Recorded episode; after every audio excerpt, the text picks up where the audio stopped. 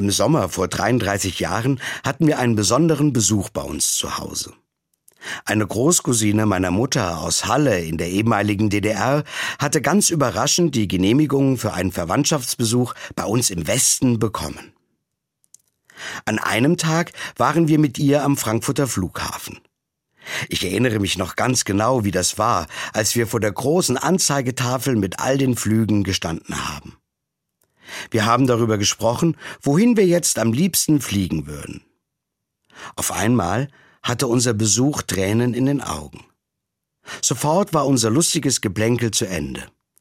Mir als in Westdeutschland groß gewordenem Jugendlichen ist schlagartig klar geworden, die Freiheit, überall hinfahren zu können, ist nicht selbstverständlich. Heute vor 60 Jahren ist die Mauer gebaut worden, die diese Freiheit so vielen Menschen für 28 Jahre genommen hat. Ich denke heute besonders an die mindestens 327 Menschen, die ihr Leben lassen mussten, nur weil sie versucht haben, diese schreckliche Grenze zu überwinden.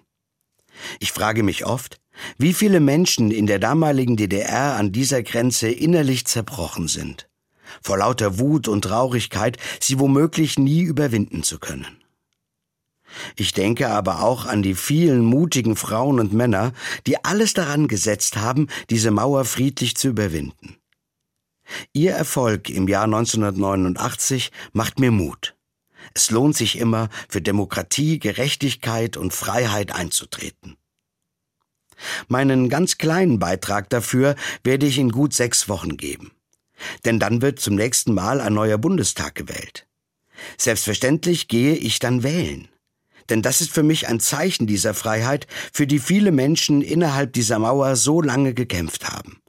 Damit zeige ich, diese Freiheit ist mir was wert.